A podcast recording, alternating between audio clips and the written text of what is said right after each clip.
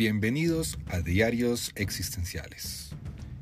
Este será su casa de podcast, donde estaremos hablando de psicoterapia y filosofía existencial. Y bueno, tal vez de alguna otra cosa que sea interesante. Soy Juan Pablo Díaz del Castillo, psicólogo y publicista colombiano, y espero que me acompañen, más bien, que nos acompañemos en este camino. Bienvenidos. Bueno, pues gracias por, por todos los comentarios que sigo recibiendo constantemente. A veces ya se dieron cuenta que a veces hago videos de buceo, a veces hago videos de café. Así voy a ir poco a poco. Pero hoy voy a retomar el tema de la ansiedad y voy a explicar algunas cosas de videos anteriores que habíamos hablado para organizarlo de una manera, de una mejor manera. Lo primero, el ser humano, eh, el ser humano somos personas que estamos siempre en situación, nos diría la filosofía. Ser en situación quiere decir que cuando siempre estamos rodeados de situaciones constantemente todo el tiempo. Pero los seres humanos habitamos el mundo. Es decir, nos relacionamos con el mundo de una manera afectiva y la, la manera en que lo habitamos es emocional, no lo habitamos de una manera racional. A veces oigo comentarios de gente, el mundo se vive racionalmente y no, el mundo se habita emocionalmente, afectivamente. Y tiene que ver, por ejemplo, con la diferencia de hablar de una casa y hablar de un hogar. La casa es un espacio físico donde hay techos, hay paredes, está el suelo, hay muebles, mientras que el hogar es es un habitar afectivo que es diferente. Es decir, la casa es un lugar espacial. Yo estoy dentro de la casa como el sofá está dentro de la habitación. Pero una cosa es distinta cuando digo yo estoy en mi hogar, porque cuando digo yo estoy en mi hogar, estoy no de una manera espacial, sino de una de habito de una manera afectiva. Porque lo siento propio, lo siento como mi mundo, mi hogar. Y de esa manera habitamos el mundo, lo habitamos como algo propio. Entonces lo habitamos de esa manera. Entonces afectivamente nos relacionamos con miles de situaciones y esas situaciones, algunas van a traer más nuestra atención y vamos a dirigir toda nuestra atención hacia ellas, vamos a estar en relación con ellas de una manera afectiva porque nos sentimos convocados. Cuando estamos precisamente en esa relación, a eso lo llamamos una experiencia. La experiencia es precisamente el, cuando yo estoy en relación con una situación a donde estoy poniendo mi conciencia, donde estoy poniendo toda mi atención.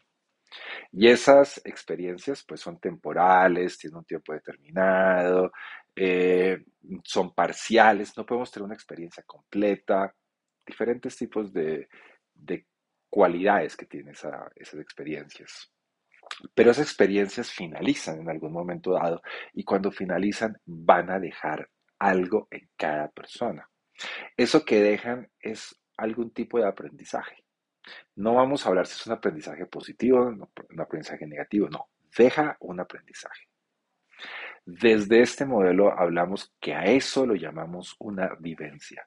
La vivencia es lo que queda. Para poderlo explicar más fácilmente, en el colegio, no sé si ustedes se acuerdan, que hacíamos un ejercicio, pero a mí me tocó que usaba una rueda para decantar y poníamos en dos tubos de ensayo agua sucia. Poníamos a girar en una rueda, a decantar, y cuando finalizábamos, el agua estaba limpia, pero en el fondo estaba un residuo, ¿no? Precisamente que, que queda así en el fondo, ¿no? a ese, a ese residuo lo llamamos el sedimento. El sedimento tiene que ver precisamente con la vivencia. La vivencia es eso. La vivencia es lo que queda después de esa experiencia. Y eso va a afectar muchas cosas. Digamos, la forma en que tú anticipas las nuevas relaciones que tengas con experiencias similares. Entonces tú ya piensas anticipadamente las experiencias, las sientes de una manera, les das un significado, las interpretas de cierta manera, ¿cierto? Y eso va a afectar tu emocionalidad, tus pensamientos, tu actitud, tu postura corporal. Por decir algo, digamos que yo en el colegio tuve dificultades para hablar en público. Y en esa experiencia me quedó la vivencia de yo soy malo para hablar en público.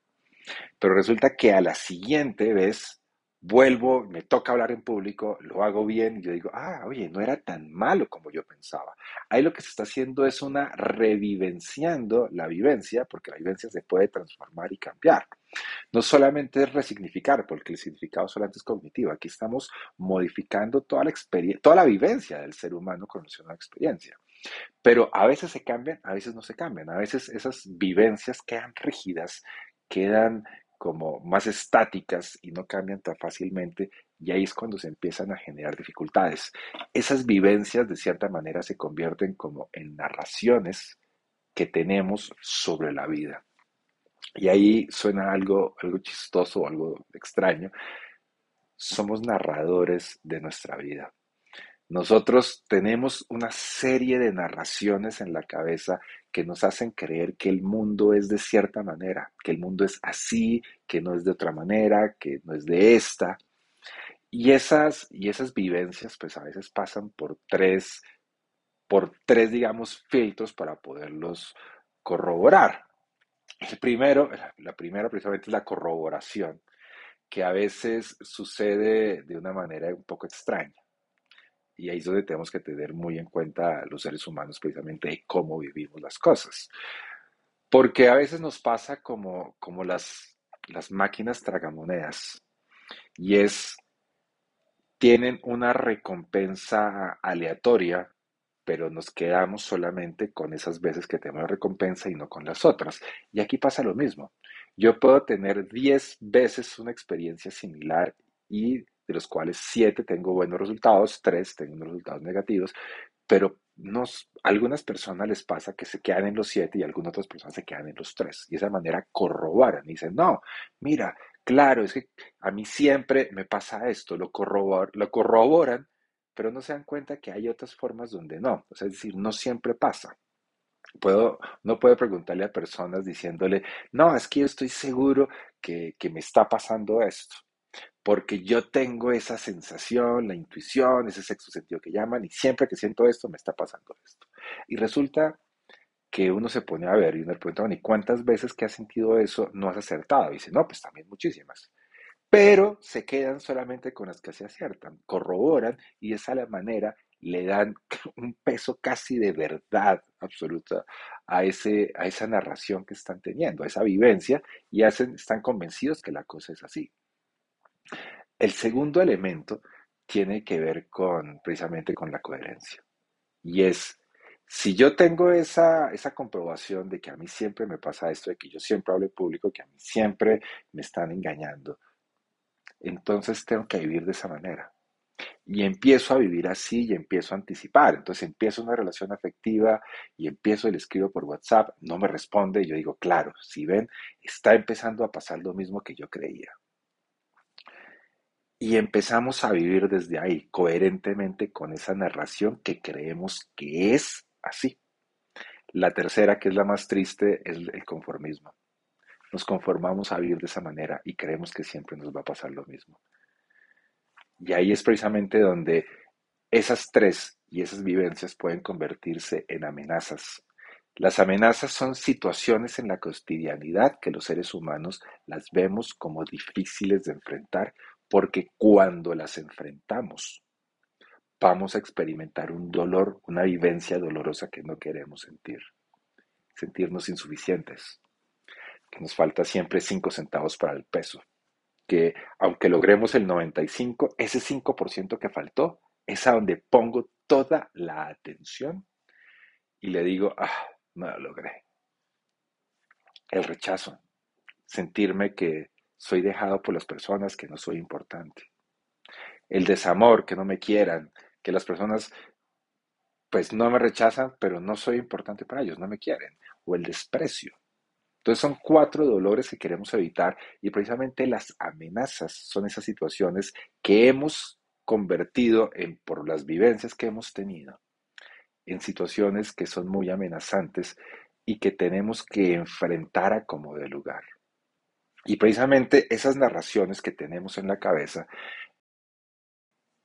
Hola, discúlpenme, pero entró una llamada y me cancelaron, me cortó la grabación y no pude seguir adelante, pero bueno, aquí estamos nuevamente. Como les venía diciendo, pues esas amenazas se convierten en situaciones muy difíciles para las personas, situaciones que, que pueden generarnos mucha ansiedad, porque recordemos, la ansiedad es un estado de alerta. Por lo tanto, cuando nos enfrentamos a la amenaza, la ansiedad va a aumentar, los sentidos se van a poner alerta porque estamos bajo circunstancias amenazantes para nuestra existencia, porque no queremos experimentar ninguno de esos cuatro dolores. Esas situaciones son amenazantes y queremos evitarlas a todo lugar. Usamos estrategias de atacar, de huir, de hacernos el muerto para evitar que esas lleguen pero la ansiedad se convierte en un problema. El asunto es que con todas estas narraciones que buscamos, que tenemos en la cabeza, lo que hacen estas narraciones es una estrategia de cuidado. Lo que buscan es cuidarnos. El cerebro, la función principal es llegar vivo a la noche. Una de las funciones principales es llegar vivo a la noche, pero sobre todo cuidarnos, cuidar nuestra existencia, cuidar nuestra identidad, y nuestra identidad también está amenazada constantemente y cotidianamente. Por lo tanto, el cerebro va a hacer todo lo necesario para evitar que eso pase. Y cuando surgen las amenazas, van a aparecer las narraciones que tú has creído que son reales, que las has convertido en una realidad y a las cuales les haces caso. El tema es que esa narración surge porque es la forma de ayudarte a cuidarte frente a esas amenazas. Por lo tanto, es ahí donde tenemos que enfrentarnos, tenemos que cuidarnos precisamente esa narración. Tenemos que cuidar esa narración a como dé lugar. Y ahí viene pues precisamente este problema, ¿no? ¿Cómo nos cuidamos? ¿Cómo cuidamos eso? Y esa narración lo que va a hacer es cuidarnos. Entonces, si yo no le hago caso, pues va a subir el volumen, va a gritar más duro, va a ser más intensa o van a aparecer más voces. Los seres humanos, aunque suene extraño, tenemos varias voces, varias narraciones en la cabeza porque constantemente dialogamos con nosotras mismas. Esas voces son posibilidades de diálogo. Si las dejamos que se conviertan en monólogos, en tiranos, en dictadores, les vamos a creer 100%, pero les podemos dialogar.